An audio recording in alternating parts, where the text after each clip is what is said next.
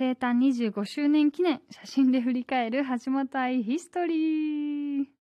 えーこのコーナーは1996年に生まれ今年生誕25周年四半世紀を迎えた橋本愛が0歳から25歳までの一瞬を切り取った思い出の写真から1枚選び当時の記憶をたどっていきます、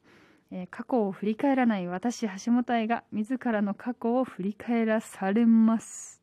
えー写真は番組公式ツイッターに上げておきますのでそちらを見ながら聞いてみてくださいね。ということで今夜の1枚はこちら。2002年4月10日6歳小学校入学式の愛ちゃん。ということでですね、えー写真を見ていただければわかると思うんですけど入学式の写真でこれ私めちゃくちゃ気に入ってるんですけどあの過去の自分ながら可愛いって言っちゃいますね。ちっちゃい可愛いって 言っちゃいます、えーこの写真はですね、まあ、入学式の看板の前で立ってまあ多分親が撮ったんでしょうけどこの写真ですねよく見てみればわかるんですけど手が左手はパーで右はなんかグーなんですよ。私これ今でもよくやるんですよね。あのなんか立ってる時にこうとかなんか両手がアシンメトリーなんですよいつも。それがあこの時もだと思ってちょっと嬉しくなりました。なんか緊張してる時とか多分その自分の意識が働いてない指先がなんかあすごいこの時もだと思ってすごい嬉しくなりました。で、まあ、小学校だからざっと小学校の話をするんですけれどもね。あの性格転換期が2回ぐらいありまして入学当初は引っ込み思案ですね。あのすごくおとなしくてあとなんか男子と喋るの苦手みたいななんかちょっと塩らしい系女子だったんですけどなんか小3か小4の時に性格転換期が訪れましてですねものすごい人に迷惑をかけるクレイジーな女の子になってしまってもう男の子の体蹴ったりとか。でその痛がる姿を見て笑ったりとか。やばい。なんかそのあのあ嫌いになりますか？皆さん。ファンが一人ぐらい離れたかもしれないでも本当になんか恐ろしいなこの子供の頃と思うんですけど。なんかそういうとかあとなんかなんか体に興味があったんですけどね。なんか女の子の柔らかい部分を触りに行ったりとか。でそれですごい嫌がられて嫌がられてもなんもう触りたいっていう欲求のままに行ってたんですよ。だからもう本当に超迷惑だったんですよね。だから今の地元の友達とかにも「お前は本当にやばかったよ」ってなんかわけのわからない生物だったって言われたんですよ。で確かに私も今その過去の自分を他者の視点から見てるとあやばいなと思うんですけどでも今地元の友達小学校の時からずっと友達なのでみんなよく私を見捨てずにあの 友達でいてくれてるなって 思いますけど。ここですね、まあ、性格転換期が訪れまして小5か小6の時そのいじめのターンが回ってきましてあの、まあ、無視とか羽振りとかされたんですけどそこで初めて人間になるっていう あの人の気持ちが分かるようになるっていう。そっからですねあの空気を読むとか人の気持ちを察するとかまあ自分がどういう立ち位置でどう振る舞えばいいのかっていうのを考え出してですねまたその、まあ、引っ込み思案までいかないけどちょっとこうなんだろうおとなしいっていうほどでもないけど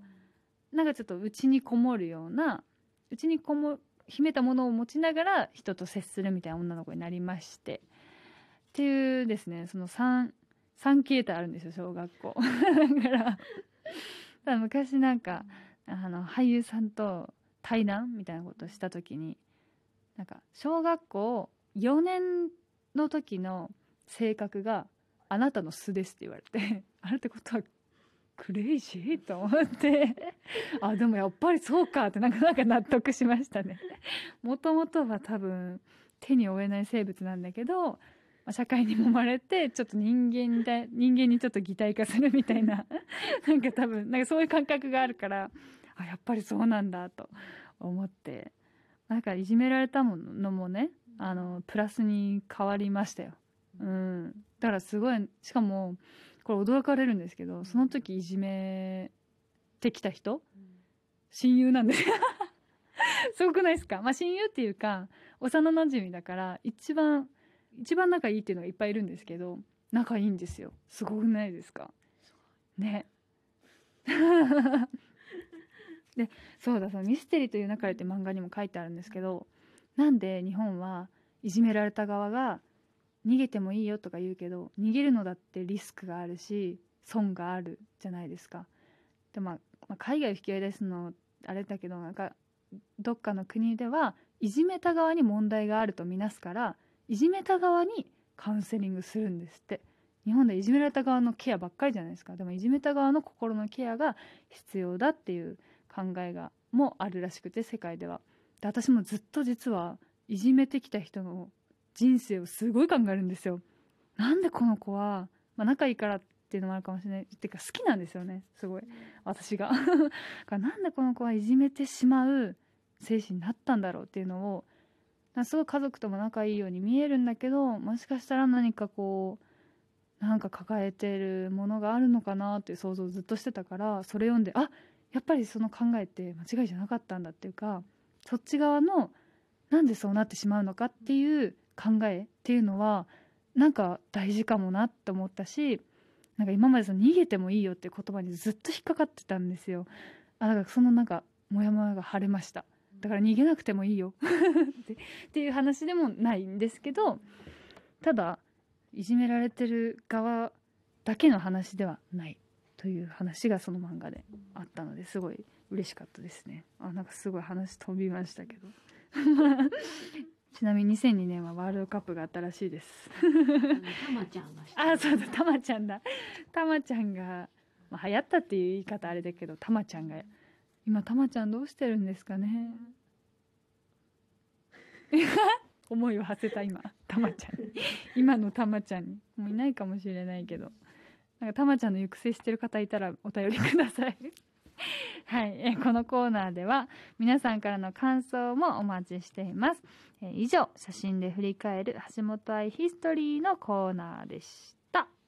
橋本愛のここにしかないどこかへ。そろそろお別れのお時間です。はいということですね。えー、まち幼い頃の写真をあの実家に帰ってめちゃくちゃ探しまくって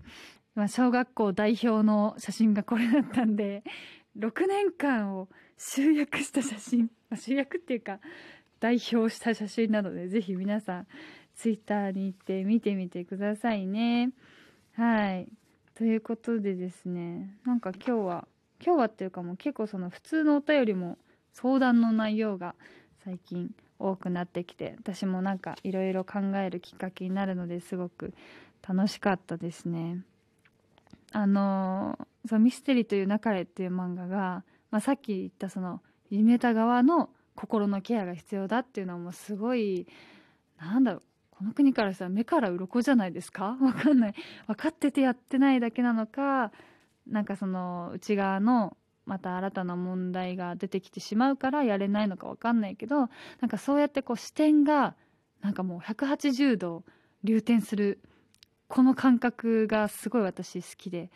その感覚を求めてなんかいろんな芸術に触れるというかいろんな作品を見るのであのミステリーという中ではもう本当にそういうその